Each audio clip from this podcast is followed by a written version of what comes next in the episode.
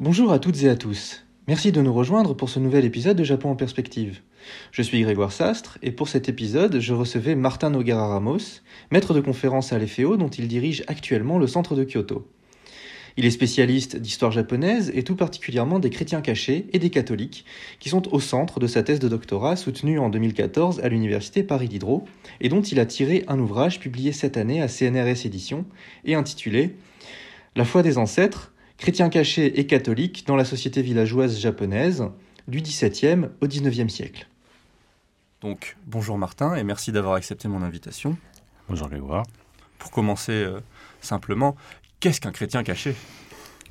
Euh, il faut d'abord savoir que euh, le Japon euh, a été évangélisé à partir du XVIe siècle et les chrétiens cachés sont des descendants de ces populations évangélisées donc au XVIe et au début du XVIIe siècle qui ont dû choisir la clandestinité car à partir de 1614 au Japon le christianisme est interdit. Ce sont donc des gens euh, qui suivent un certain nombre de rites euh, chrétiens, tels que le baptême, euh, des prières ou le calendrier liturgique, mais qui, en apparence, officiellement, sont des paroissiens de temples bouddhiques et donc de l'extérieur ne sont pas donc on ne peut pas distinguer des autres japonais. Ces chrétiens cachés, donc géographiquement, quelle, quelle, dans quelle zone est-ce qu'on les trouve plutôt? Quelle zone, en tout cas, toi, tu as étudié pour tes recherches? Alors mes recherches portent plus particulièrement sur la région de Kyushu, qui est euh, donc la région qui au XVIe siècle a été le plus euh, évangélisée le plus en profondeur dans la partie euh, nord-ouest de l'île, autour donc de la, la ville aujourd'hui donc de Nagasaki. Cependant, il faut savoir qu'il y avait des populations crypto-chrétiennes dans plusieurs régions de l'archipel, hein, donc pas simplement à Kyushu, mais aussi à Honshu, on peut imaginer aussi à Shikoku. Mais celles-ci ont disparu euh, au fil du temps, au XVIIIe siècle et au XIXe siècle. Donc les seules qui sont maintenues sont celles de Kyushu. Donc elles se sont maintenues pour, pendant environ combien de temps euh? Elles sont maintenues pendant toute la période d'interdiction du christianisme. Alors pas toutes, hein, mais certains villages, euh, donc entre 1614 et 1800, les années 1860. Donc. D'accord. Est-ce que tu pourrais peut-être nous faire un petit rappel de, la manière dont ont été étudiés jusqu'à maintenant les, les, chrétiens cachés un petit rappel historiographique, euh, parce que je sais que euh, bah, l'étude, des chrétiens euh, et du catholicisme, bah, c'est un sujet qui intéresse beaucoup de monde et qui peut aussi être l'objet de, de, méconceptions et d'incompréhension. Donc jusqu'à maintenant, si tu as des points voilà, plus particuliers à soulever. Alors, en fait, Bon, mon, mon, travail porte pas uniquement sur les chrétiens cachés, mais aussi sur, sur les catholiques. L'historiographie sur le, le cryptochristianisme est extrêmement limitée, en fait. Elle est très étendue sur le catholicisme, mais assez limitée sur le cryptochristianisme, pour la, simple raison que, euh, jusque très récemment, euh, les historiens qui travaillaient sur le catholicisme étaient eux-mêmes euh, essentiellement des catholiques, donc au Japon en particulier, et même aussi en Occident d'une certaine façon. Et euh, donc leur comportement donc de, de, chrétiens cachés, qui en apparence euh, n'étaient pas euh, chrétiens, euh, mais euh, bouddhistes, posait un petit problème en fait pour un certain nombre de chercheurs qui estimaient qu'ils n'étaient pas, pas dignes d'intérêt pour cela. Ils avaient une préférence pour les catholiques donc du XVIIe siècle et notamment ceux qui étaient morts en martyr. Donc il y avait donc il y avait donc un courant qui aujourd'hui est quand même beaucoup plus faible euh, qu'on retrouve dans d'autres médias mais moins dans la recherche euh, qui était euh, un courant euh, donc d'historiographie catholique qui était essentiellement tourné soit sur les premières décennies glorieuses entre guillemets de la compagnie de Jésus, les jésuites, euh, soit sur donc les martyrs euh, qui égrènent la première moitié du XVIIe siècle. Euh, D'un autre côté, il euh, il y avait jusqu'au début des années 90 une historiographie japonaise euh, qui était en histoire sociale extrêmement marquée par le marxisme et qui euh, faut pas généraliser, mais qui n'estimait pas que le fait religieux pouvait être un moteur dans les échanges ou dans les contacts entre paysans et guerriers notamment, et qu'ils étaient que le fait religieux était beaucoup moins important que les questions économiques ou sociales. Euh, donc le sujet était en fait jusqu'aux années 90 assez peu traité euh, par euh, les historiens japonais et le cryptochristianisme encore moins. Donc, on va peut-être continuer sur les raisons, euh, leur donner un petit peu de, de contexte. Oui. Quels sont les, les moments de l'interdiction du, du, catholicisme? Donc très rapidement, c'est principalement une... Enfin, dis-moi si je, si je dis des bêtises, mais c'est principalement des, des, craintes de la part du shogunat de, de, perdre de l'influence. Mm. Euh, sur, euh, sur une région importante, euh, donc autour de Nagasaki, avec tous les échanges qui se jouaient là-bas. Et donc le catholicisme posait, on va dire, un, problème pour son propre pouvoir. Le christianisme commence à se répandre au milieu du XVIe siècle et gagne en, puissance dans les années 1560-1570, à un moment où le Japon n'est pas encore unifié. Donc les missionnaires profitent du morcellement politique, notamment de Kyushu, mais, qui est général, mais notamment de Kyushu, pour convertir un certain nombre de seigneurs, des daimyo donc, et ces daimyo eux-mêmes convertissent euh, de force, même si euh, au XVIe siècle, je ne sais pas quel sens ça a véritablement, euh, leurs vassaux et les simples sujets comme les paysans. au moment de l'unification, le catholicisme, alors qui est accompli par Hideyoshi, Totomi Hideyoshi, le catholicisme apparaît comme étant potentiellement une puissance régionale, en fait, qui pourrait euh, mettre à mal la légitimité du, euh, du, nouveau pouvoir. Et ce qui va donner donc lieu à une première interdiction, alors plutôt un édit qui vise à limiter les conversions au catholicisme en 1587, puis sous le nouveau shogunat de Tokugawa en 1614, une interdiction générale. Voilà. Donc ça, c'est la raison, disons, un peu euh, politique. Et après, il y a toujours une facette qu'il ne faut pas oublier dans le catholicisme, c'est les liens avec le Portugal et l'Espagne et ce roi lointain, un peu mythique euh, pour ces gens-là à l'époque, le pape. Bon voilà, donc il y a ces facteurs et aussi un facteur, euh, donc le facteur politique et aussi un facteur religieux ou idéologique. Euh, c'est qu'à l'époque, le, nouveau système religieux hein, qui se met en place est de plus en plus contrôlé par le pouvoir et les différentes écoles bouddhiques doivent en quelque sorte un peu euh, amollir leur message religieux, le rendre un peu plus euh, plastique et tolérant. Et le christianisme, euh, avec donc qui est une religion exclusive, particulièrement au XVIe siècle et au XVIIe siècle, refuse donc tout compromis avec les autorités. C'est impossible, simplement. Ce qui, ce qui, est intéressant, c'est de, de, voir que ça, ça n'est pas donc ce qui pourrait de l'extérieur être vu ou vécu comme une attaque Mmh. envers le catholicisme, c'est tout simplement une politique générale de rapport avec le religieux. Euh, et avec la capacité de, bah, de, ces sectes bouddhiques ou ainsi de suite de, de venir potentiellement menacer le pouvoir. Donc, Alors, mais c'est pas simplement politique, il y a quand même un petit peu un aspect religieux parce qu'il y a l'aspect exclusif euh, du mmh. catholicisme, parce que le, le, quand le catholicisme se répand à cette époque, euh, en général, ça accompagne de destructions de temples et de sanctuaires. Et on peut difficilement, je pense pas que même les daimyo de l'époque ou le, shogun euh, aient une vision complètement, extrêmement claire de la, distinction du sacré et du profane. Donc euh, c'est assez difficile. Mais il y a des questions, bien sûr, politiques aussi, essentiellement.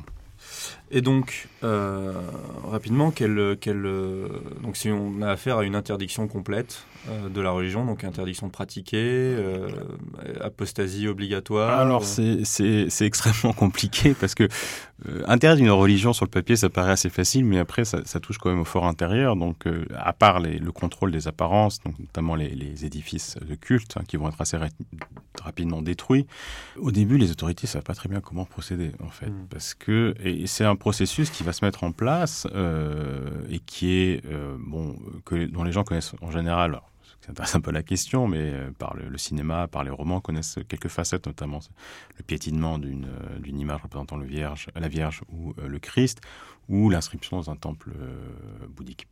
Alors, mais ce processus va durer 50 ans environ. À partir de 1614, va se terminer à peu près dans les 1660 par le contrôle général de la population.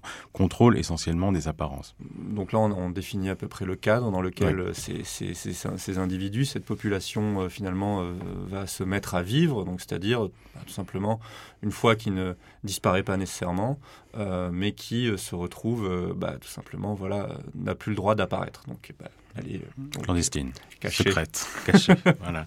Faut revenir sur le terme. Sur le terme de caché. Sur le terme caché.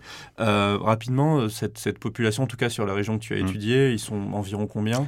Alors, c'est, euh, alors, on a toujours des problèmes avec les chiffres, hein, parce que euh, le seul fournisseur de statistiques, ce sont les missionnaires. Et ils font, ils font la politique du chiffre.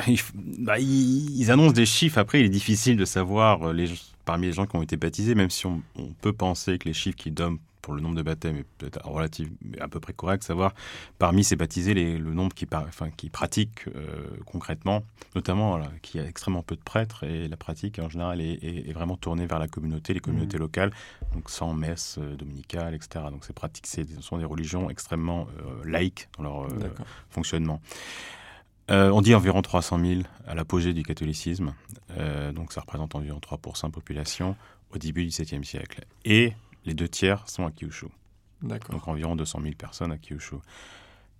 Le plus compliqué, c'est de suivre numériquement ces populations au moment de l'interdiction, parce qu'officiellement, euh, ils commencent à apostasier et il n'y a plus du tout officiellement de catholiques dans la deuxième moitié du XVIIe siècle. Les autorités arrêtent euh, d'arrêter euh, les catholiques ou crypto-catholiques, je ne sais pas comment il faut les définir à ce moment-là, euh, dans les années 1670 180 Et on estime, donc une fois qu'ils sont qu'ils sont cachés Est-ce qu'on a une estimation Alors, ou est-ce que c'est un chiffre impossible à obtenir? Alors c'est impossible à obtenir pour le XVIIIe siècle, parce qu'il y a, je ne sais pas si on en parlera par la suite, mais les autorités arrêtent complètement d'enquêter sur le, le crypto-christianisme au XVIIIe siècle. Et les, les, arrestations, les enquêtes reprennent à la fin du XVIIIe siècle et continue jusqu'à l'ouverture du Japon. Euh, ce qu'on sait, c'est que euh, par des chiffres missionnaires, alors cette fois-ci du XIXe siècle, parce que bon, ces populations vont reprendre contact avec des missionnaires au XIXe siècle, on parle de 50 000, euh, environ de 50 000 chrétiens cachés au milieu du XIXe siècle. D'accord. Donc de, de 300 000 oui. à, 5, environ une cinquantaine. 50 000, oui. Mais alors, est-ce que c'est la répression? Ça peut être d'autres phénomènes, notamment donc, de, de, mouvements de population ou tout simplement la, la prédication euh, bouddhique qui euh, avait le temps devant elle, qui a pu... Euh, Ou ceux qui n'ont pas accepté de répondre au sondage aussi. Oui, c'est aussi beau. Même le chiffre de 50 000, bon, vous savez, il est, il, est, assez, il est, assez, rond pour être suspect. Oui, voilà, voilà. on n'est pas, c'est pas des chiffres exacts non plus. Bien sûr. Donc ces, ces populations donc, sont principalement des, donc, ce qu'on appelle à l'époque des, des donc bon, souvent on a traduit ça de manière erronée par paysans, mais mm. c'est voilà des gens qui avaient pratiquer la paysannerie, mais pouvait avoir aussi d'autres activités telles que la pêche, euh, du commerce, enfin toutes sortes mm. de, choses. Donc, on va dire des gens du commun. Oui. en fait, euh, on peut traduire même par villageois, en fait. Euh, parce qu'ils vivent pour la plupart. Donc, alors, il faut savoir, c'est qu'à l'époque, les, même les pêcheurs, en fait, n'ont pas, ont d'autres activités.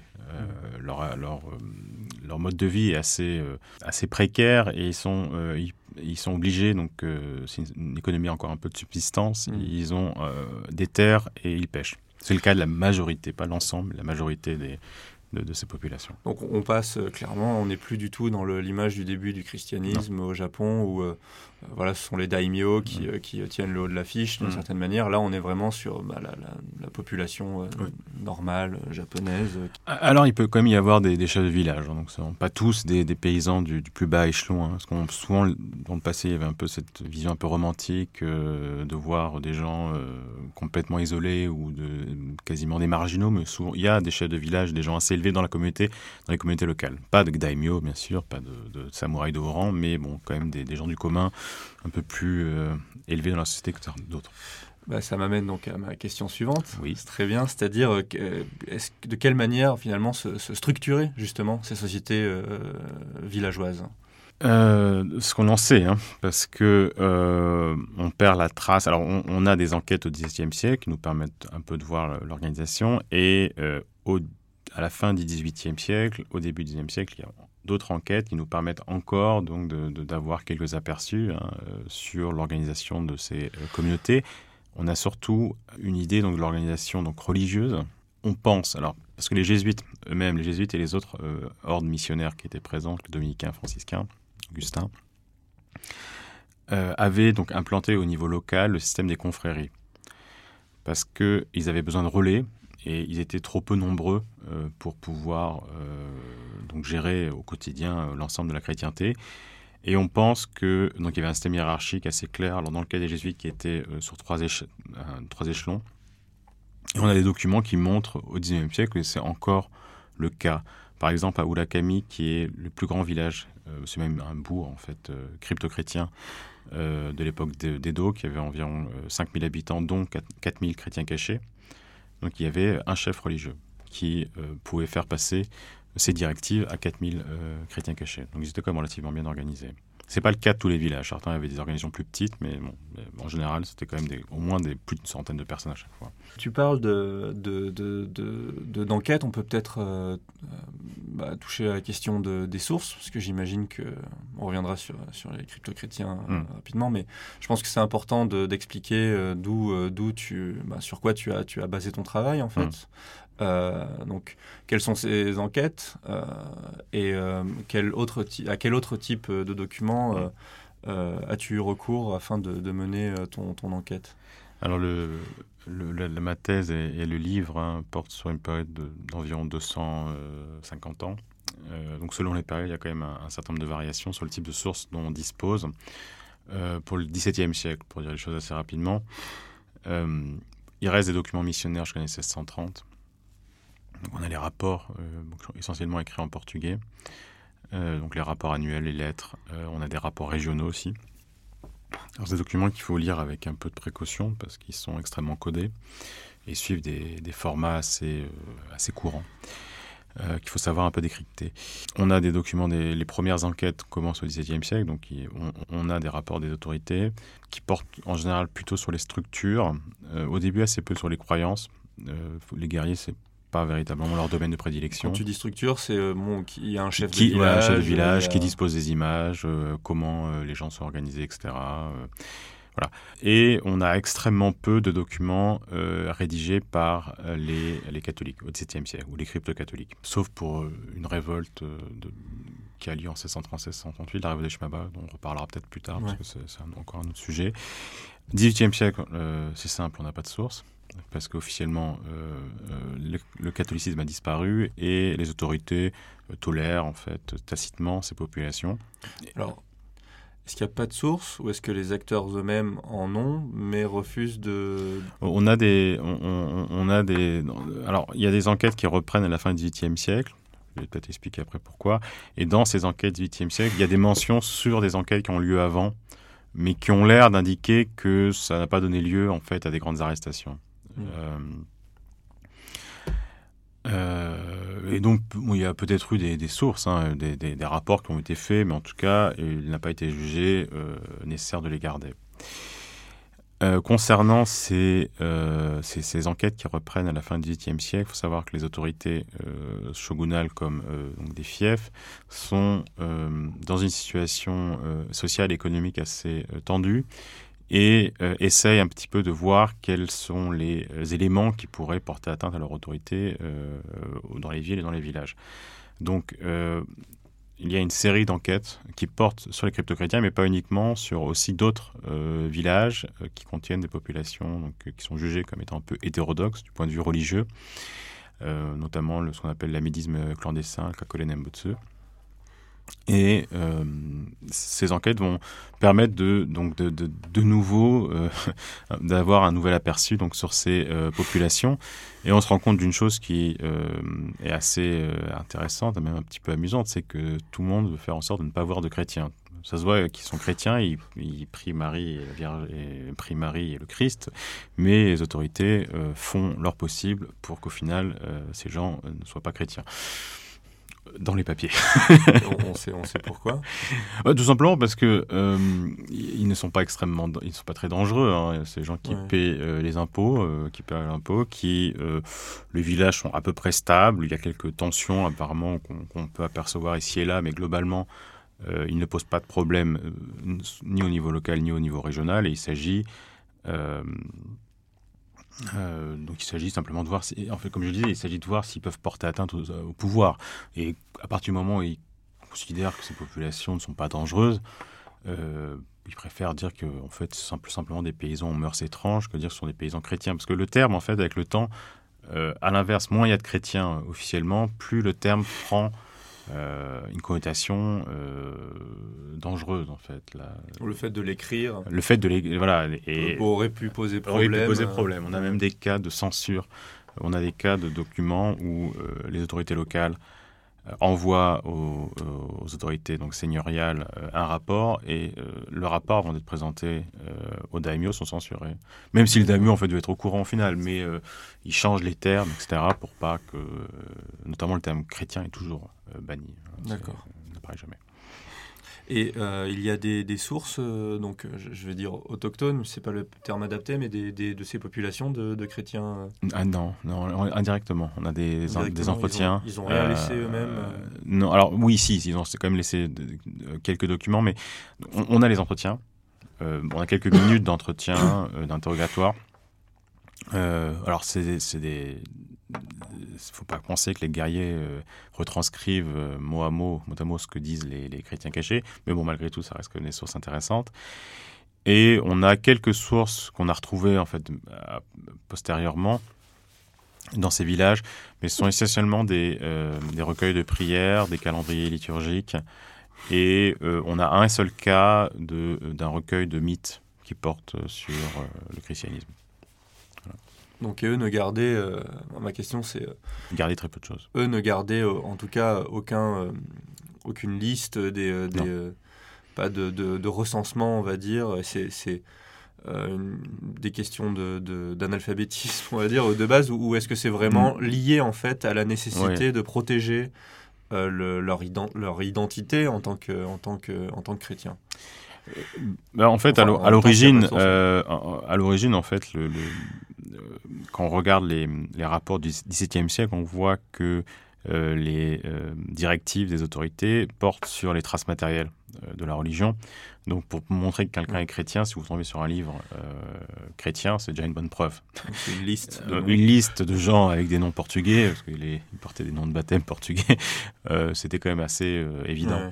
Donc, non, il y a, on n'a aucun document sur le fonctionnement même on, a des, euh, je, disais, simplement des, recueils de prières et des, calendriers. Voilà, c'est la seule chose dont on dispose. Qui aurait pu constituer une preuve, mais bon.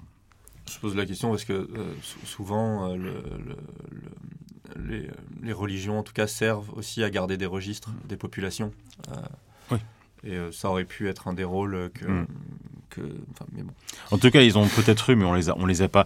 Après, c'est des, des, communautés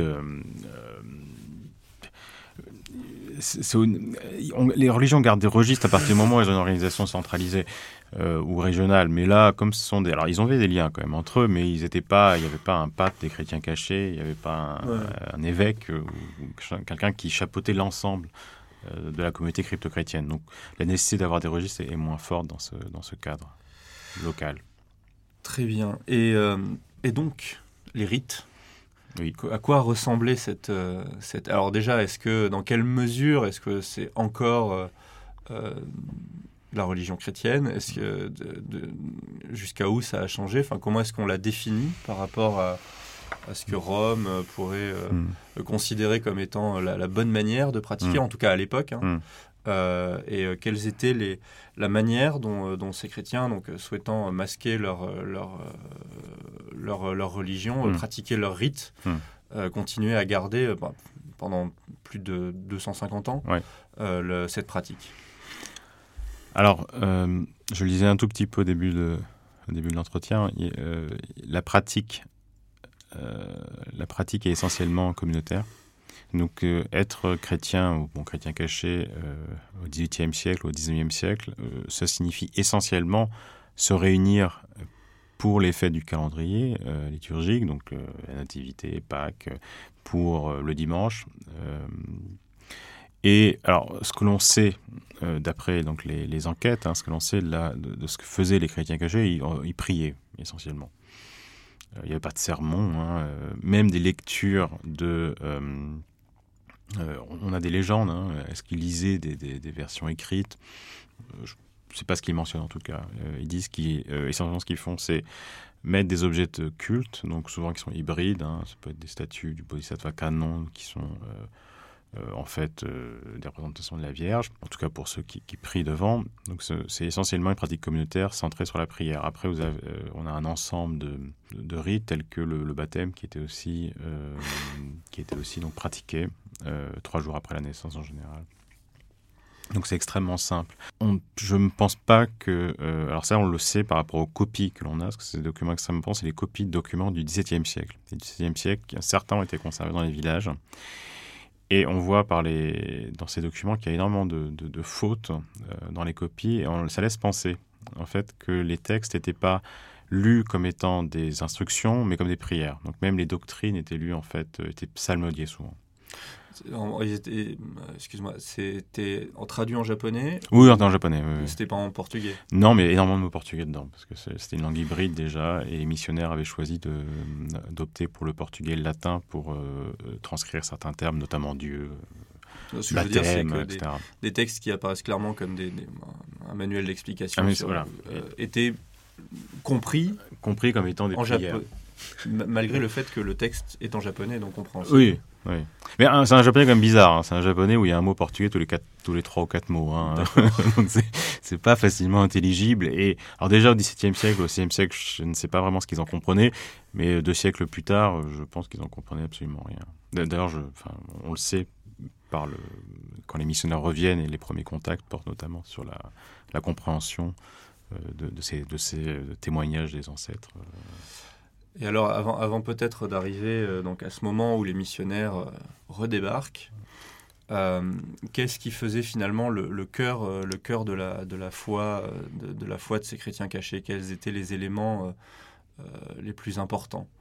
Il y a un point qui revient, mais systématiquement du XVIIe siècle au XIXe siècle, c'est le salut.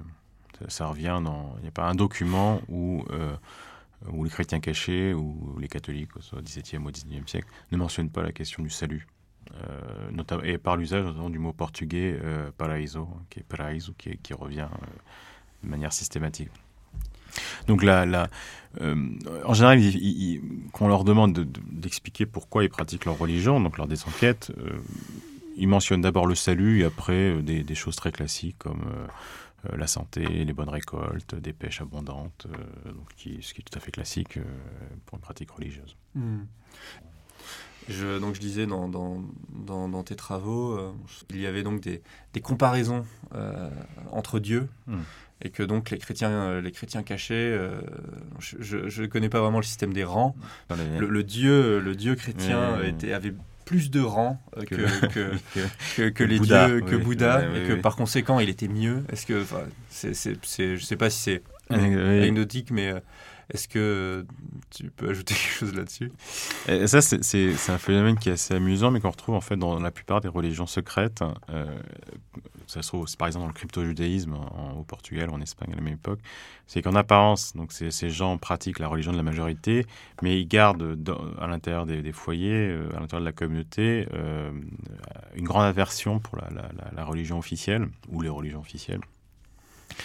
Et ce qui est marquant, c'est chaque fois que euh, qu'ils ont l'occasion de s'exprimer sur le bouddhisme, alors là c'est plutôt plutôt dans la deuxième moitié du XIXe siècle, quand vraiment là ils sortent de la clandestinité, euh, ils transmettent leur aversion, mais vraiment de manière euh, extrêmement forte, et ils disent que c'est quelque chose qui tient de leurs ancêtres.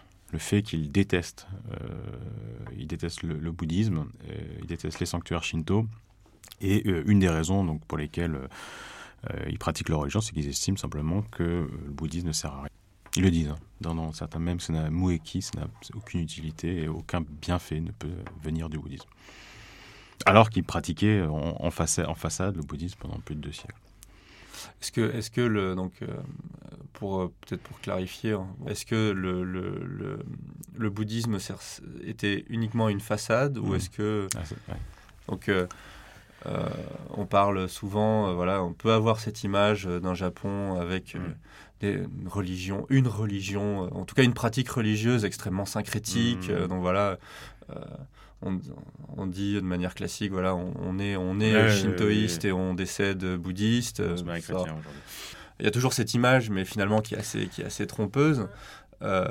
Comment tout ça se combine dans la pratique religieuse des, des, chrétiens cachés Il faut, distinguer deux choses, c'est la pratique et la conscience de la pratique, ou la conscience de la religion pour ces gens-là, hein, pour ces chrétiens cachés. Alors, ce que l'on en sait aussi, parce qu'on a les, traces sont extrêmement fragmentaires sur la période de clandestinité, ce qui est certain, c'est que dans leur pratique, euh, ils sont assez proches euh, de la pratique de, villageois bouddhistes. Par exemple, euh, ils récitent des prières de, manière continue, et comme l'invocation du Bouddha Amida, qu'on peut réciter centaines et centaines de fois, c'est quelque chose d'assez classique. Et ils sont convaincus que leurs prières aident servent un petit peu de rite funéraire pour leurs ancêtres aussi, donc de, de, les faire monter vers le paradis progressivement, ce qui est euh, ce qui peut, euh, il y a des analogies très simples à faire dans le bouddhisme, notamment dans le bouddhisme funéraire de l'époque d'Edo. Euh, après, il y a la conscience, ou le regard que ces gens portent et sur leur religion et sur les autres écoles bouddhiques. Et là, ce que l'on en sait, mais c'est ceux qui veulent bien en parler, euh, c'est que le regard est assez euh, exclusif en fait. Qu'ils pratiquent euh, officiellement comme des bouddhistes, ils confient leur mort au clergé bouddhique, mais ils font des pratiques d'annulation, par exemple. Que dans certains, on a gardé certains, par exemple, pour la mort donc d'un, pour la mort d'un proche, euh, à Ikitsuki. Ikitsuki, c'est au nord de, Nagasaki, de la région de Nagasaki. On sait qu'il pratiquait le Kyokeshi, donc l'effacement de sutra. Donc, au moment où le moine faisait donc les premiers rites, euh, les chrétiens cachés se réunissaient et ils faisaient des prières chrétiennes pour effacer le, donc le rite qui était fait au même moment par, par le moine. Il y avait un remplacement qui se faisait, enfin pour eux il y avait un remplacement qui se faisait à ce moment-là. Je, veux dire, donc il y a une alors, je sais pas, à l'époque, on enterrait encore les, les gens ou Oui, c'était oui. encore la crème Les gens étaient enterrés essentiellement. Donc, 80%. Il y avait donc un cadavre, un corps qui mmh. était. Euh, actuellement, euh, non, euh, on, incinère et ce qui reste sont les cendres. Mais donc, il y avait un, un cadavre qui était dans la tombe. cette sépulture, elle change de nature? Pour eux, elle change de nature quand ils font cette annulation? Est-ce qu'elle devient une sépulture chrétienne ou est-ce que... Bah, elle est, euh, quand le moine vient, euh, donc il y a tout un, jeu sur les couleurs, etc., donc du vêtement, de, le, linceul. Euh, mais on, alors, on le sait dans certaines enquêtes, on, sait que les chrétiens cachés mettaient des objets chrétiens au moment où le moine disparaissait. bon, pour... mais on a très peu de détails. D'accord. On a vraiment très très peu de détails, souvent c'est des détails postérieurs. Soit donc par les, les, les enquêtes qui portent sur le catholicisme dans la deuxième moitié du XIXe siècle, euh, soit sur les premiers travaux ethnographiques euh, qui ont été faits dans les années 1920-1930. D'accord. Donc ça, pour moi, ça soulève euh, de la limite deux, deux, deux points. Il y en a. et un de ceux, c'est, j'ai cru comprendre donc le, que le, donc on en a déjà parlé, l'au-delà était mmh. important. Le rapport aux ancêtres mmh. aussi est extrêmement important et c'est lié à, donc apparemment à leur ça, ça construit une, une, une vie en communauté euh, extrêmement fermée. Est-ce que tu peux nous, nous mmh. en dire plus sur cette, cette fermeture de la communauté et peut-être euh, euh, aussi en rapport avec donc juste avant le début de, de l'ère Meiji, donc le fait que le christianisme peut encore peut à nouveau être pratiqué mmh. relativement normalement, je crois? Euh, oui, ça, ça a nuancé. Oui, pas au tout début, mais, en tout cas, ils, auraient pu sortir finalement hmm. de cette euh, clandestinité euh, hmm. relative. Hmm. mais finalement, j'ai eu l'impression que pas tant que ça. il reste quand même caché, donc finalement, ce rapport à une pratique, le fait que le, fait d'être caché devienne une part intégrante de la pratique aussi, je trouve ça assez intéressant. Ah oui, dans le. la, la, question est plusieurs plusieurs facettes. c'est surtout, c'est principalement l'idée d'une communauté, euh, je ne sais pas si refermée le terme le plus adapté, mais en tout cas qui, euh, fonctionne vraiment euh, sur elle-même, et qui, même une fois qu'elle a la possibilité de, d'être, de, hmm. de, s'ouvrir peut-être, hmm. Euh, ne, ne, ne, ne, saisit pas cette chance. Et, enfin, cette chance, je ne sais pas si une chance, le terme n'est pas adapté, mais cette possibilité, voilà. Et, et, finalement, c'est en lien avec la pratique elle-même, en fait, ce fait, d'être caché. Et, ça, c'est justement, ça, ça tu, tu, tu, poses une bonne question, parce que c'est une des facettes qui est en général le moins bien, euh, la moins bien comprise dans ces populations crypto-chrétiennes. C'est qu'au départ, bien sûr, au XVIIe siècle, une des raisons ou la, raison donc de la, du début de la clandestinité, c'est la répression. Donc les gens se cachent pour ne pas. Euh, alors pour plusieurs raisons, pas simplement. C'est pas forcément un choix facile d'ailleurs. Le, choix du, secret, c'est pas un choix rationnel uniquement. Euh, pour ne pas être euh, arrêté et dans certains cas mis à mort. Par contre, au XVIIIe siècle et au XIXe siècle, le secret commence à changer de fonction la fonction du secret n'est plus uniquement d'éviter la répression, d'ailleurs les autorités font tout pour éviter la répression, mais a pour, on commence à penser dans ces communautés que le strict respect du, secret a aussi, est aussi méritoire dans l'obtention de bienfaits en ce monde et dans le monde à venir, c'est-à-dire le salut. Donc, euh, ce qui se passe, tu as abordé un petit peu la question, c'est que le, Japon s'ouvre de nouveau dans les années, à la fin des années 1850 euh, et euh, signe des traités avec plusieurs puissances occidentales et tout, donc en 1858, à partir de 1858. Et tout, tous ces traités incluent une clause portant sur la liberté de culte pour les Occidentaux. Donc, qui dit liberté de culte dit missionnaire.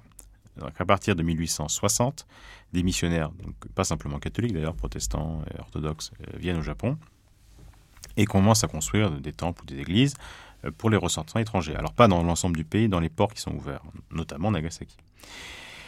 Et à ce moment-là, peut-être parler maintenant de la découverte, la découverte. En mars 1865, l'église Nagasaki, la première depuis le XVIIe siècle, euh, est inaugurée, enfin en février.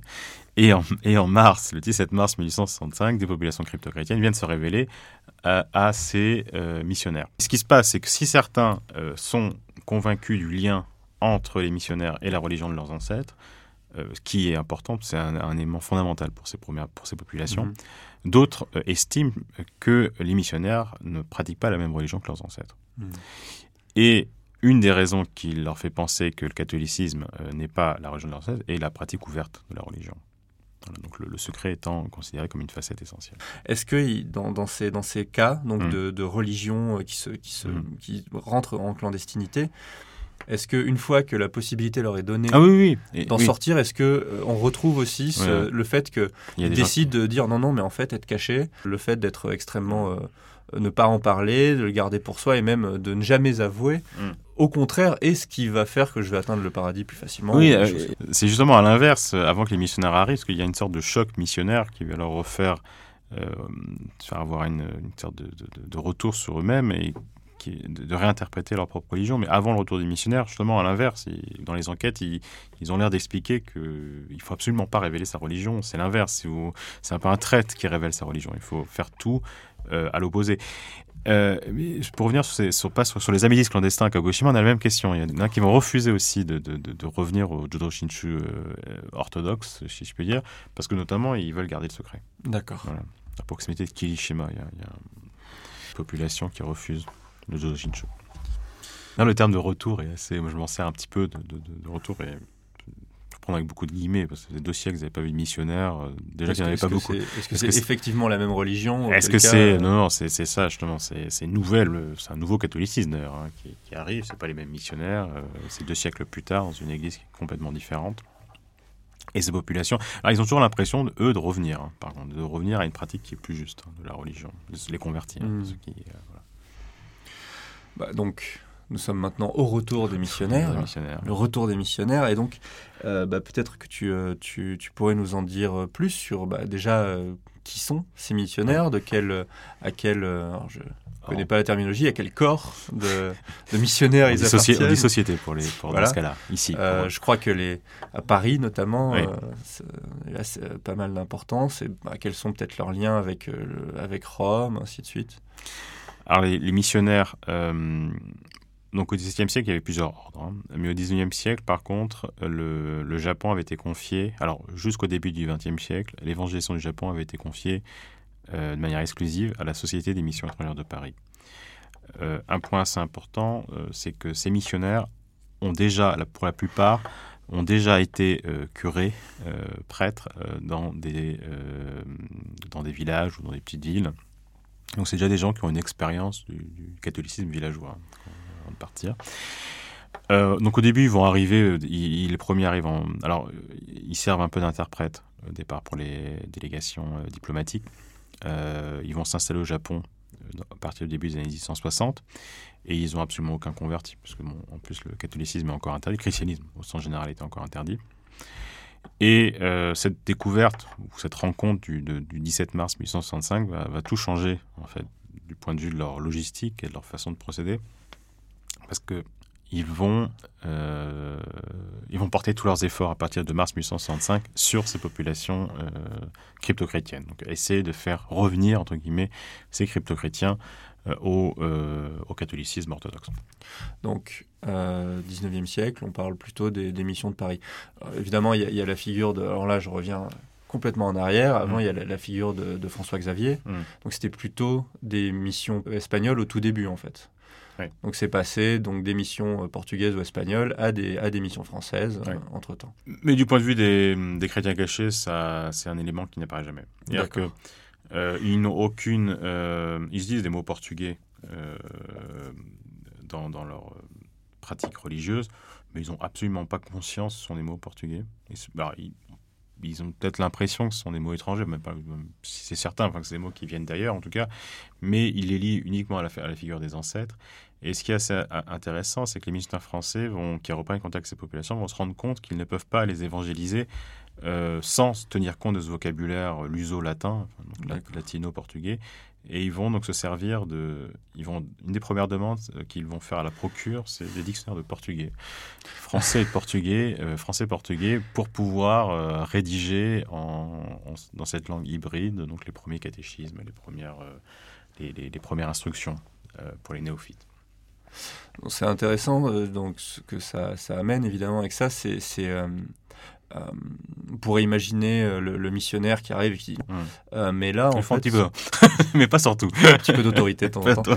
mais mais mais là ce que ce que ce que on peut entendre dans ce que tu viens de dire c'est qu'il y a voilà une, une, une, tentative en tout cas à s'adapter à ces à ces populations. Donc de, de quelle manière est-ce que ça se j'ai lu notamment qu'il y avait des d'énormes problèmes de consanguinité au hmm. sein de, de, ces populations et que par conséquent euh, les mariages euh, bah, étaient problématiques. Euh, bah, les missionnaires, en fait, ils ont une sorte. ils s'adaptent et ils s'adaptent pas. Il y a une sorte de double, double jeu. Alors, ils s'adaptent sur le vocabulaire, ce qu'ils estiment que c'est un problème, en fait, mineur. il faut qu'ils comprennent les mots qu'ils emploient, mais qu'ils disent euh, Baoshizumo, donc euh, c'est ce qu'ils disent euh, en, luso japonais. Ils essayent de passer au français petit à petit Non, non, non, et, ils, gardent le, ils gardent le portugais, toujours. Et ah, oui, au bout d'un moment, ils vont, ils vont passer essentiellement vers le japonais. mais, donc ils disent Baoshizumo, Paraiso, ou Senrei, ou Tengoku. bon, c'est pas une question qui. Ça leur pose pas trop de problèmes, en fait, aux missionnaires.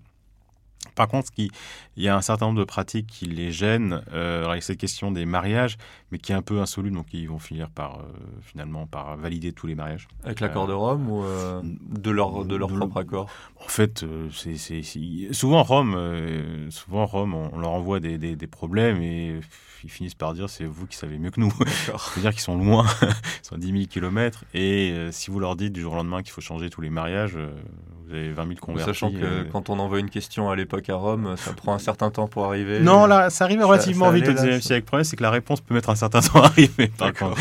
Mais là, mais c'est pas une question de, de, transport, hein, de moyens de communication, c'est plus une, une question à ce moment-là de, de, de la propagande affidée, hein, qui est donc là, j'ai oublié le terme en français, qui est en quelque sorte de ministère, pas des affaires étrangères, mais qui règle les questions qui ont euh, les problèmes de mœurs, de casuistique. La, la, propagation de la foi. Voilà, c'est la, congrégation pour la propagation de la foi qui a changé de nom hein, aujourd'hui, qui, est, qui a un nom beaucoup plus euh, politiquement correct. Euh, mais un certain temps à répondre et, souvent ils bottent un petit peu en touche parce qu'ils n'ont pas tous les éléments pour, pour répondre aux questions des missionnaires.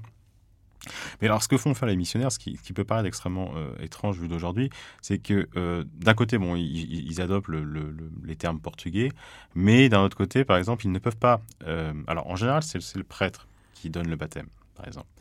Mais dans le cas du Japon et dans le cas de beaucoup de terres de mission, le nombre de missionnaires n'est pas suffisant et il y a un grand éparpillement un grand morcellement des communautés. Donc, des chefs de communauté sont habilités à donner eux-mêmes le baptême. Et euh, pour ce baptême, alors ils peuvent, ils ont deux choix, soit faire la formule en, rester la formule en latin, soit dans la langue vernaculaire, euh, le cas du Japon, donc le japonais.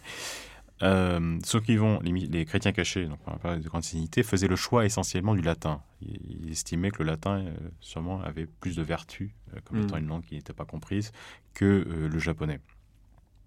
Je rappelle, c'est une, une, religion très rituelle, hein, qui porte euh, donc les missionnaires, euh, donc c'est un point qui est important, euh, vont constater que euh, les chrétiens cachés soit prononcent mal le latin, ça fait beaucoup rire, mais c'est vrai, soit ne sont pas, ne suivent pas exactement la manière donc de procéder, c'est-à-dire que il faut au moment donc de l'invocation de la, formule, il faut faire la, le, geste du baptême.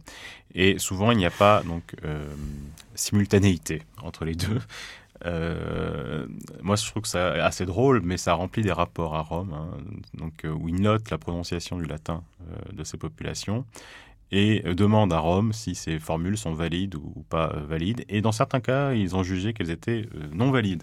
Et ils ont demandé à des des gens qui avaient été formés, donc des, laïcs, de retourner dans leur village pour rebaptiser l'ensemble de la population. Il y a des cas comme ça qui ont été faits. Donc les missionnaires, ils ont été flexibles, mais pas dans tous les cas. Il y a des cas où ils étaient assez inflexibles. Au point de, faire rebaptiser, parce qu'on pourrait se dire que, euh, une, on va dire, une reformation euh, allait jusqu'au fait de dire, bon, bah, vous rebaptisez tout le monde.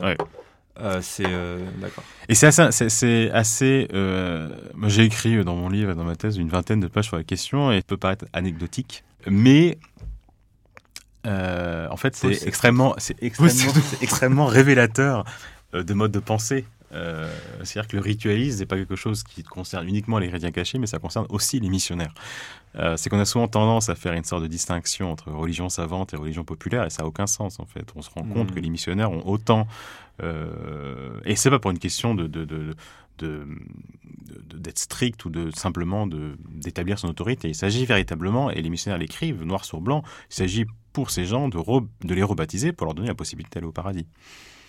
Et implicitement, ça veut dire que ceux qui ont mal été baptisés. Très important, quoi. Et ceux qui ont été mal baptisés, le, un des missionnaires le dit souvent, le, qui va devenir l'évêque, le vicaire apostolique, dit que ces gens qui ont été mal baptisés sont certainement en enfer. Qui l'a annoncé aux familles. c'est ça. Tout ça pour un problème de latin. C'est malheureux. Euh, rapidement, on, parle donc d'émissions. Tu, euh, parce qu'on a parlé des sources du côté euh, du côté japonais. J'imagine que tu as utilisé des, des, sources donc d'émissions donc à Paris, l'émission de Paris et à Rome. ça a été un travail compliqué? Non, non, non. les... Alors, je le disais tout à l'heure pour le, la période de clandestinité, mais alors pour le, la deuxième moitié du XIXe siècle, après ce, ce, retour des missionnaires, là, on a une, un foisonnement de sources qui est absolument euh, merveilleux parce qu'on apprend énormément de choses sur les villages. généralement, on n'a pas autant de sources sur d'autres villages euh, normaux, si je puis dire. Même pour les études japonaises. Même sur les études japonaises, sur les, villages bouddhistes des, des environs, euh, on n'a pas un dixième de ce qu'on a sur ces villages catholiques.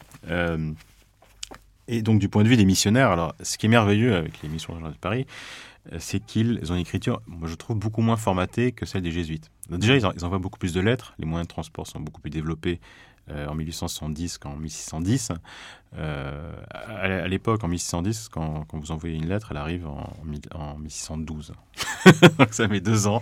Imagine il faut imaginer la réponse. la réponse. Hein, genre, bref, faut savoir, faut savoir s'inscrire dans le temps long, clairement. Voilà. alors que là, les non, là, là, les quelques mm. mois plus tard, ils ont la réponse et ils ont les, ils ont le télégraphe. Ça, ça, va assez vite. S'il faut vraiment donner des instructions rapidement, les, les, informations arrivent assez vite au Japon. Euh, donc on a, les, on a beaucoup plus de lettres, on a énormément de lettres individuelles.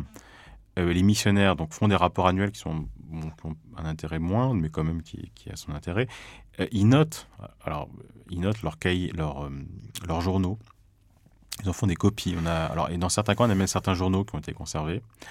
ils écrivent pas simplement au, ils écrivent pas simplement à la société à Paris, ils écrivent aussi à leur famille.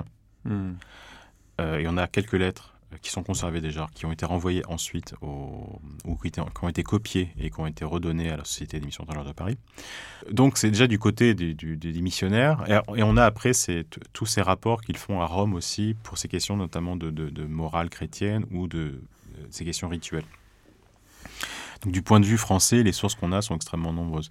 Pour donner simplement un, seul exemple de, sources que l'on a pour le 19e siècle, moi, je trouve, qui est assez fascinant, on a par exemple, euh, c'est une lettre qui date de 1883 euh, d'un missionnaire qui est à, Imamura, c'est à proximité de Fukuoka, donc, toujours à Kyushu. Il y a un village isolé de, de chrétiens cachés qui s'est converti au catholicisme, et il décrit sur cinq ou six pages l'élection du maire du village. Donc on a vraiment des euh, où j'explique comment les, les, maires font, les candidats font pour obtenir des voix. Donc ils font des bons repas euh, qui permettent de faire d'obtenir la, le soutien donc de, de, leurs villageois pour obtenir des voix. Euh, donc voilà, on a des détails de ce type-là qui sont absolument qu'on ne peut pas trouver ailleurs en fait. Et juste sur cette question des sources, ou peut-être que tu, tu, vas me poser une question dans ce sens, c'est qu'on a les documents français, mais aussi on a une profusion de documents japonais. C'est-à-dire que le christianisme est encore interdit au moment où les missionnaires reviennent, et ces populations qui vont faire le choix de revenir entre guillemets au catholicisme vont être la cible de la répression. Hmm. Qui va parce qu'il y a aussi un retour. On l'a pas dit, mais il y a aussi une répression euh, dès le début de l'Hermégie. Euh. Voilà, qui continue jusqu'en 1873 et même jusqu'aux années 1880, il y a encore un certain nombre de, mesures euh, prises à, l'encontre du christianisme, pas seulement du catholicisme d'ailleurs. Là encore, un pouvoir qui essaye d'asseoir sa légitimité. Euh. Sur une, nouvelle forme de, de, Shinto purifié, qui va donner naissance plus tard au Shinto d'État. Euh, et les catholiques vont servir un petit peu d'exemple, de, enfin, ou de contre-exemple. Euh, ils vont être 3400 catholiques d'Oulakami, vont être envoyés en exil pour être édifiés et, revenir donc au Shinto, alors qui, qui qui n'est pas vraiment défini, qui n'a jamais été d'ailleurs, et qui ne sera sûrement jamais, euh, et donc d'abandonner officiellement le catholicisme. Beaucoup vont refuser hein, d'ailleurs, la majorité, et même ceux qui vont, le, qui vont accepter euh, vont revenir sur leur décision par la suite. Et donc on a, du point de vue des, des sources japonaises, une profusion de documents. Euh, c'est impossible d'en venir à bout. Hein. On a des rapports de chefs de village, des rapports des autorités de Nagasaki, on a des, des minutes, des interrogatoires, on a les instructions qui sont données par ces, ces, officiers qui, sont, qui doivent faire apostasier les, catholiques. Et on a aussi des documents produits par euh, ces catholiques. Voilà, ce qui change de la période euh, précédente, où on a très peu de choses. Là, on commence à avoir des documents, des pétitions notamment. Des pétitions des, des peut-être Enfin, des, des, journaux euh, Non, non, non, non, pas de, pas de journaux, malheureusement. mais on a, des, on a des pétitions. On a des copies euh, des, textes de religion, de doctrine qu'envoient les missionnaires. Et les pétitions sont, extrêmement intéressantes parce qu'on se rend compte que pour eux, la religion est quelque chose d'éminemment collectif. Il ne s'agit pas d'obtenir la, liberté de culte. Hein. C'est souvent une mmh. bêtise qu'on peut lire. En même temps, ils l'ont toujours prise pour eux. En un sens, en étant cachés, ils ont continué à pratiquer leur culte. Oui, et, mais aussi, ils l'ont pratiqué. Ça n'existe pas un chrétien caché isolé. Un chrétien caché, il existe comme une religion du, monde prémoderne. Il n'existe mmh. que dans, dans, son contact avec l'autre et avec la communauté locale. Les gens ne euh, pratiquent pas pendant deux de, deux siècles et demi, ils ne donnent pas à leurs enfants leur, leur religion sans qu'il y ait un contact avec euh, d'autres personnes aux alentours. Enfin, je pense en tout cas. Et euh, ces populations qui vont se reconvertir, entre guillemets, toujours, euh, écrivent des pétitions pour ne pas être la cible de la répression, qu'on leur laisse mmh. faire le choix du catholicisme. Et dans, ces textes, on se rend bien compte qu'il n'y a aucune euh, volonté d'obtenir la, liberté euh, de conscience, des choses comme ça. Il s'agit d'obtenir un droit pour une, pour une communauté. Il n'y a pas de mouvement politique euh, particulier lié à ça, quoi. non, après par la suite, il y a beaucoup de chrétiens qui vont. Alors, pas de ces pas de ces catholiques en question qui vont rentrer un peu en politique, mais dans non non il n'y a pas de les demandes portent jamais sur l'ensemble du pays ou, ou sur d'autres communautés. C'est vraiment sur sa communauté à soi. la, voilà. On veut on demande à vivre tranquillement. Ils demandent à pratiquer leur religion sans qu'on les mette en prison. On n'a pas eu le temps d'en parler, mais euh, enfin, pour ceux que ça intéresserait, je pense que tu dois en parler dans ton livre et bah, dans ta thèse, pour ceux qui veulent les notes de bas de page. Euh, mais euh, les objets aussi sont, sont, sont, aussi tout à, tout à fait importants. tu parles notamment donc, du, du foulement des, des, des, des oui, de, du éboumi, donc le foulement des, des, figures de la Vierge, ainsi de suite. Il y a aussi pas mal d'objets qui sont dont, le, dont, la destination est modifiée, qui deviennent des objets de culte, alors qu'en fait, ce sont des, euh, des objets qui, sont, qui pourraient passer pour autre chose. Euh. Mm. voilà, enfin, je, je, Ils ont gardé un certain nombre d'objets, euh, qui sont des objets qu'on peut qualifier d'orthodoxes, dans toute la période de clandestinité, mais ce pas les plus nombreux. En fait, mm. souvent, ils ont utilisé des, des objets bouddhiques qu'ils ont réinterprétés, alors consciemment inconsciemment, d'ailleurs, on n'est pas vraiment sûr, de manière chrétienne. notamment cette, ce Bouddha, ce Bodhisattva Kannon, qui euh, était vénérée comme étant la Vierge. C'est une figure féminine du, oui, du, bouddhisme. Qui à l'origine était un homme, mais qui est devenu en passant en Chine euh, après euh, une femme, et va être, va être considéré comme étant mari par les populations crypto-chrétiennes. Les missionnaires qui vont revenir vont faire un peu le tri dans, cette, dans ces icônes, dans ces images, et va redistribuer. Alors là, on est vraiment dans une début de la production de masse euh, de, cette, tout cette, tous ces objets donc, euh, catholiques, va redistribuer des objets qui sont fabriqués en France. Euh, notamment des, belles statues de la Vierge en, plâtre, vont être redistribuées dans ces, dans ces populations. Donc il y a une forme d'orthodoxisation, donc des objets aussi qui va continuer.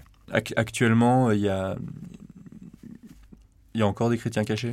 Alors, ils n'aiment pas beaucoup qu'on fasse des recensions, mais ils, des recensements, pardon. Euh, quelques centaines. Quelques centaines. Quelques centaines. Continue encore aujourd'hui à pratiquer. Voilà, mais bon, avec le, développement des campagnes, ils sont beaucoup moins nombreux que par le passé. Et euh, en fait, c'est ça. les, gens, donc il y a une urbanisation, comme on sait, partout dans le monde, en particulier au Japon au XXe siècle. Et toutes ces communautés qui tenaient euh, par la pratique collective, euh, avec le avec l'urbanisation, sont complètement délitées. Hmm. Euh, et maintenant, ces populations qui habitaient dans les îles au large de Nagasaki habitent soit à Nagasaki, soit à Fukuoka, et ont arrêté, en fait, naturellement, la pratique du crypto-christianisme. Donc, il n'en reste plus que des populations très âgées. Pour passer dans une pratique normale, ou il y a même une disparition de la pratique Alors, le catholicisme a, a, l'a emporté progressivement. Quand même, le catholicisme a été extrêmement... a eu le vent au poupe au début. Hein, parce que dès, la fin du XIXe siècle, on pense que plus des deux tiers des chrétiens cachés étaient déjà convertis. Donc il y avait quand même un, a eu un impact missionnaire sur le début qui a été extrêmement fort. Mais par la suite, donc ces populations, euh, ça dépend des régions en fait. Les régions où il y avait déjà des, des, communautés catholiques assez fortes euh, ont fini par rejoindre progressivement, pas toujours, hein, le catholicisme par les mariages, etc. Dans les, îles où le, catholicisme n'avait pas bien marché, parce qu'il y a des îles où les crypto-chrétiens ont refusé euh, en bloc le catholicisme, souvent ces, populations sont retournées à un bouddhisme, enfin ils étaient toujours bouddhistes officiellement d'ailleurs, mais ont, arrêté le crypto-christianisme et continué à être des paroissiens normaux de temples. Voilà. Nous avons donc euh, abordé euh, la question surtout de ces, chrétiens cachés, euh, mais donc ton travail jusque durant ta thèse et donc dans, ce livre que tu, que tu publies traite principalement donc de, ces chrétiens cachés dans leur, dans leur histoire sociale, la manière dont hmm. ils vivaient une fois hmm. qu'ils sont devenus cachés d'une hmm. certaine manière. Euh, mais euh, une fois ta thèse terminée, tu as, tu as, tu t'es, tu t'es intéressé à d'autres sujets, toujours en lien avec ces chrétiens, et notamment donc à, d'une certaine manière l'immédiate après mmh, euh, l'interdiction, à la manière dont mmh. a été vécue cette, cette interdiction, ces apostasies. Et notamment donc la, la, révolte de, de, Shimabara. Donc est-ce que, est-ce que tu peux nous, nous en dire un petit peu plus? J'essaye de faire un petit peu la même chose, ce que j'ai fait pour le 19e siècle, de le faire pour le 17e siècle, c'est-à-dire de faire une histoire sociale du fait religieux au niveau local pour le 17e. Euh, la seule chose étant que la seule différence étant que les sources dont on dispose, leur nature est extrêmement différente. Donc euh, je suis dans, je mène actuellement un travail pour essayer de voir comment justement traiter euh, ces sources pour pouvoir dire des choses sur euh, les villages.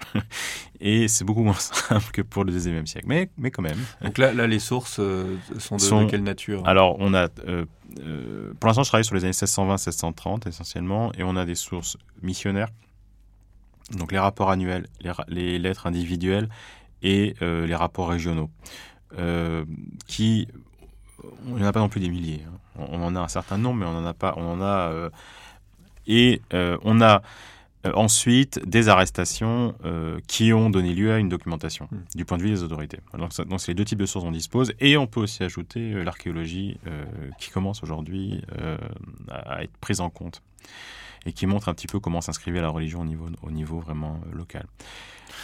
juste quand tu dis archéologie, c'est quoi C'est sépulture Sépulture, oui, essentiellement sépulture. Mais par exemple, dans le cas, on va en parler de la révolte de Shimabara, on a, on a une bonne idée maintenant en fait, de l'organisation même du, euh, du fort au moment de la révolte. D'accord. Et qui indique, euh, qui donne certaines indications sur le haut degré d'organisation. Euh, et dans certaines villes, on a aussi retrouvé les traces d'églises, de, etc. ensuite, donc ça, c'est les, deux types de sources. Et après, il y a, cette, il y a cet épisode qui est, qui est encore aujourd'hui dans les, dans les manuels dans les livres d'histoire, donc, ou dans les manuels, ou même dans certains livres qui, qui, vont un peu plus loin que certains manuels, sont est, assez mal comprises à mon sens. C'est la révolte de Shimabara. Shimabara Amakusa, pour être plus précis, c'est deux régions donc à proximité de Nagasaki.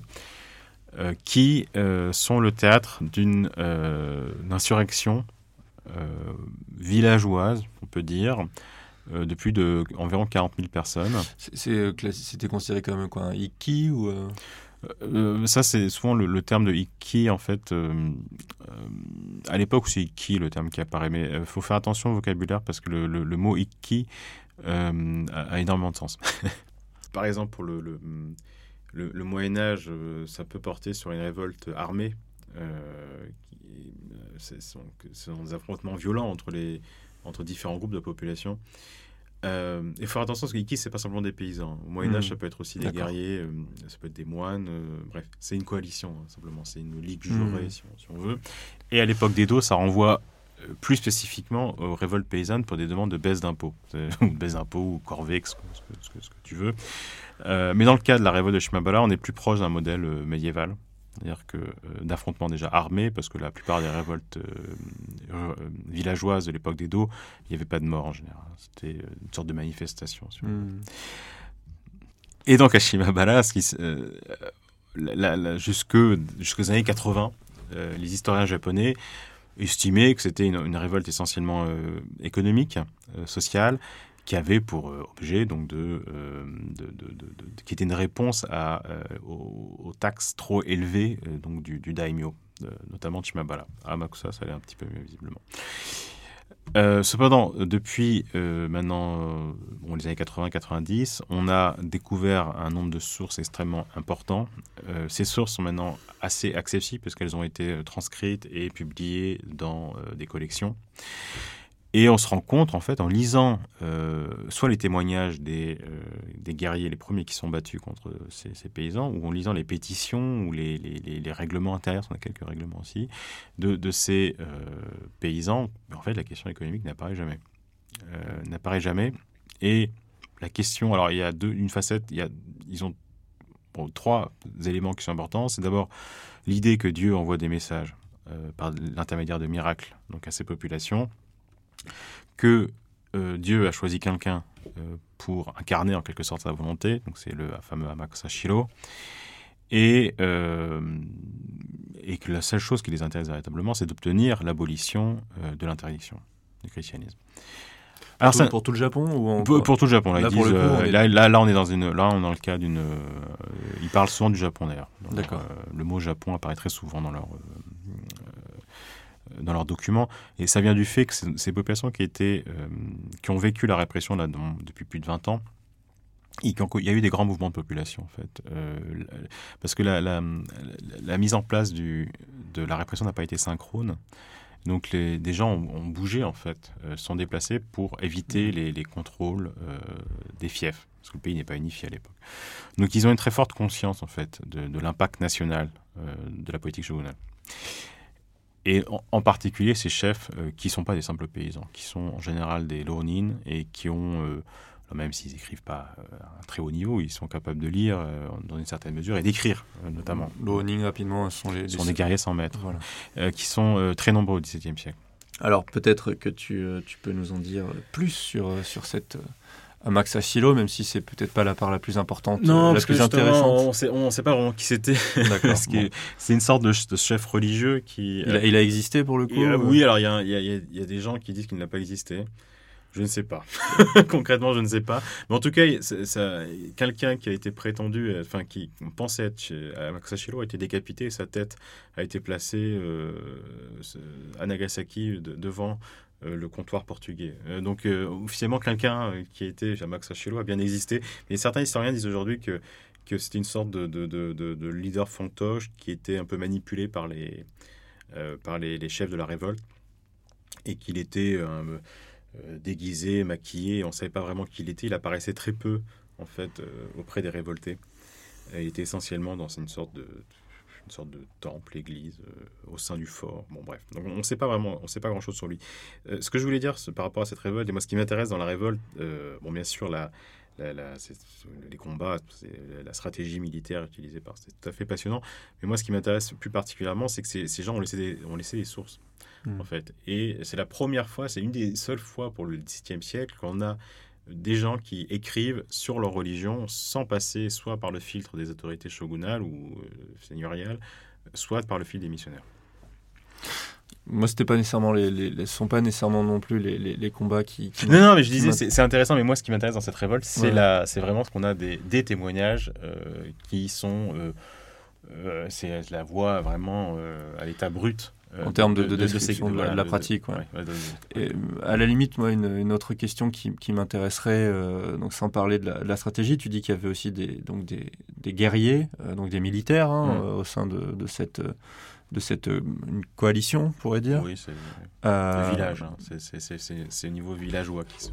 Donc, comment, comment finalement est-ce que ça s'est structuré euh, Il y avait vraiment donc c'est en termes de hiérarchie, il y avait ces, guerriers qui étaient devenus des chefs de village eux-mêmes ou Oui, qui étaient. Alors, ce qu'il faut savoir, c'est que à l'époque d'Edo, on, dit souvent qu'il y a cette séparation des, paysans avec les, les, guerriers qui vont vivre progressivement dans les villes mais c'est pas un phénomène euh, général ou qui est universel au XVIIe siècle. Et euh, euh, à Shimabara, en fait, à cette époque, on est encore en pleine transition. Encore en pleine transition. Je ne rentrerai pas dans l'histoire locale qui est assez complexe. On est en pleine transition, mais il y a beaucoup de samouraïs. Certains ont perdu, d'ailleurs. Bon, la, la, plupart, qui sont, ceux qui sont dans la révolte, ont perdu leur statut de samouraï. Ils sont, sont, des, sont souvent des chefs de village. Ils sont aussi extrêmement importants, et ça explique la, forte structuration du mouvement. Ce sont des chefs de confrérie. Euh, donc catholiques, euh, qui sont donc des, structures pyramidales, souvent, comme je le disais mm. en, début d'émission. Et euh, c'est cette structure qui va permettre, qui va permettre en fait à la révolte d'être de, très rapidement en fait effective. très bien structurée en fait. très très bien structurée. On l'a, on a les descriptions du, du, château en fait qui, qui est occupé par. Ces... quel est le, château Le château de Hara, c'est au sud de la péninsule de Shimabara. D'accord. Euh, au début, c'est un mouvement mobile hein, qui ils vont finir par se, se, retrancher dans ce château, justement, parce qu'au euh, moment de l'arrivée, enfin un peu avant l'arrivée des troupes shogunales, en voyant que euh, ils ont essayé d'occuper d'autres châteaux, ils n'ont pas réussi. Ils ont battu les troupes locales à plusieurs reprises, mais ils n'ont pas réussi à prendre les places fortes. C'est la seule place forte qui a été libérée en quelque sorte à l'époque. Ils l'ont investi. Et on, voit qu'il y, a une, il y a une très forte structuration. Et, aussi l'archéologie, là, nous montre euh, les restes donc, du, du, centre, du, centre, du, camp, sont, euh, montrent qu'il y avait une discipline extrêmement forte. Euh, D'accord. Il, y a, donc il y a une toute les, la société entière est mise à contribution. Enfin les, oui, les villages oui. sont, sont... participation à 100% dans les villages. Alors dans en général d'ailleurs les les... il y a eu des conflits au début entre certains et des comptes euh, et ils ont été menacés euh, régulièrement. il y a eu des cas de fuite euh, de, paysans qui se considéraient comme étant n'étant pas chrétiens et qui sont réfugiés auprès des autorités seigneuriales. mais globalement, en fait, à quelques exceptions près, les villages qui ont participé, d'après les sources, sont à 100% mobilisés. d'après les sources. Hein, après, et donc, euh, bah après, euh, donc j'imagine que tu, tu, continues quand même à t'intéresser à Shimabala et ainsi de suite, mais tu as des, projets pour le futur, euh, et notamment, je crois, la, question du traitement des sources. Est-ce que tu peux nous en dire plus? Parce que justement, je, en parlant du, je, sais la comparaison avec le 19e siècle, on, est beaucoup moins, on, a beaucoup moins de sources pour le 17e siècle, notamment sur les, les, sociétés locales, sur les villages. Donc maintenant, tout mon travail consiste à prendre ces quelques euh, faisceaux euh, d'informations et d'essayer de voir comment on peut les lire. Alors, euh, donc il y a la révolte de Shimabara, par exemple, c'est un cas particulier parce que c'est une révolte, donc c'est pas vraiment le quotidien, donc on ne faut pas non plus généraliser par rapport à, ces six mois de, de, conflit qui vont terminer en massacre généralisé pour les, pour les catholiques. et même dans les autres cas, en fait, la, lecture doit être extrêmement. Euh, il faut procéder de manière assez euh, euh, précise et, il faut savoir un peu lire entre les lignes parce que même les, rapports aussi missionnaires, dont on a quand même un certain nombre sur Shimabala ou sur Omura, mais on se rend compte quand on lit un rapport, c'est qu'il ressemble beaucoup au rapport précédent et il va ressembler beaucoup au rapport suivant. il donne un peu l'impression d'une sorte d'histoire de, immobile donc, notamment, ce qui, ce qui, les rapports portent beaucoup sur la question de la répression. sauf que la répression, même si elle est violente, faut pas nier la, le, caractère, donc ce caractère répressif, hein, simplement des martyrs, ce qui est évident. Il y a combien de morts, en tout cas à Shimabala? À Shimabala, alors là, Shimabala, c'est bon, ces gens qui sont battus, donc qui c'est pas vraiment, ils sont pas considérés vraiment comme des martyrs du point de vue de l'Église, au moins 35 000 morts. À peu près, 30 000 morts environ. ils étaient environ 40 000 au début. Ils ont tous été massacrés à la fin, mais il y en a qui ont fui au milieu, donc on, dit environ 30 000. D'ailleurs, on a retrouvé, on retrouve les, squelettes maintenant. Dans les, archéologues ont, mis à jour toutes ces sépultures. Euh, D'accord. Enfin, sépultures collectives. Euh, donc, pour revenir sur ces sources missionnaires, on a un certain nombre. Et elles, suivent en fait des modèles euh, qu'on peut rapprocher celui des, vies de saints, notamment des vies de martyrs.